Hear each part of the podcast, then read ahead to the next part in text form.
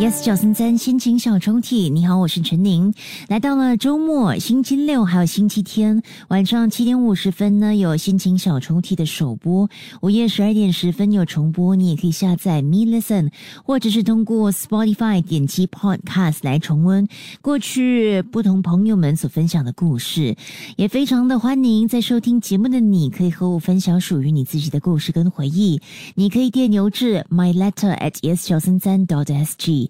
M Y L E T T E R，呃，你可以在电影当中附上你想要搭上的歌曲，或者是有指定日期的话呢，都可以把所有的详情都附上在 email 当中，我会尽量的为为你安排。今天要拉开的心情小抽屉呢，是来自这位朋友夏。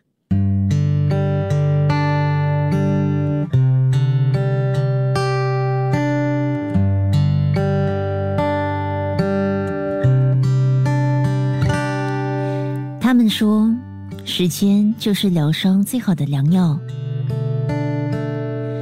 两年前，我初次遇见你，而友情的诞生是这段深情的开始。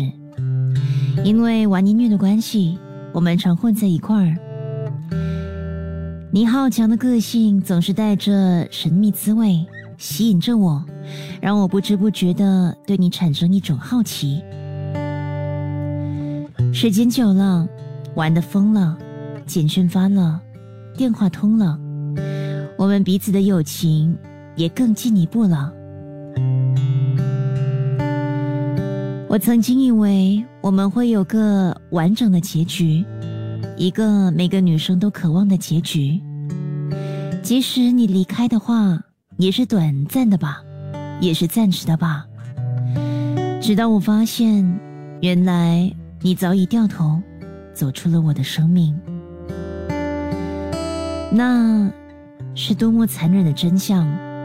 一刀的捅向我，逼我承受那重伤。领悟到我的感情被利用的瞬间，我猛然清醒，似乎喝醉酒之后，有人向我脸上泼了盆冷水。但带着的感受并不是烦躁，而是委屈。悲哀中带着心酸，不乐中带着不甘。两年来，不该怀念的我，依然怀念；该遗忘的我，却紧紧抓着不放。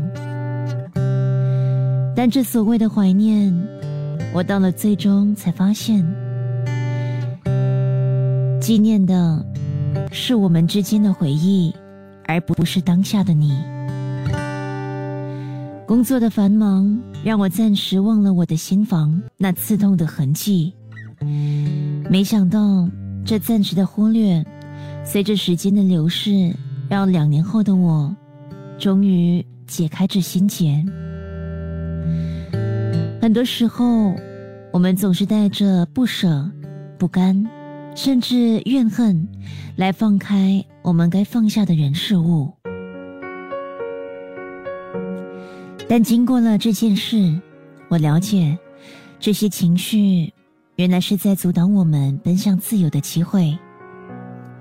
你往日带给我的怦然，我很感动；你曾经给我的时间，我很感激。但让我对你最感恩的事，应该就是。让我再次超越自己，从谷底里再次的东山再起。谢谢你，现在的我终于自由了。即刻下载 Me Lesson 应用程序，收听更多心情小抽屉的故事分享。你也可以在 Spotify 或 Apple Podcasts 收听。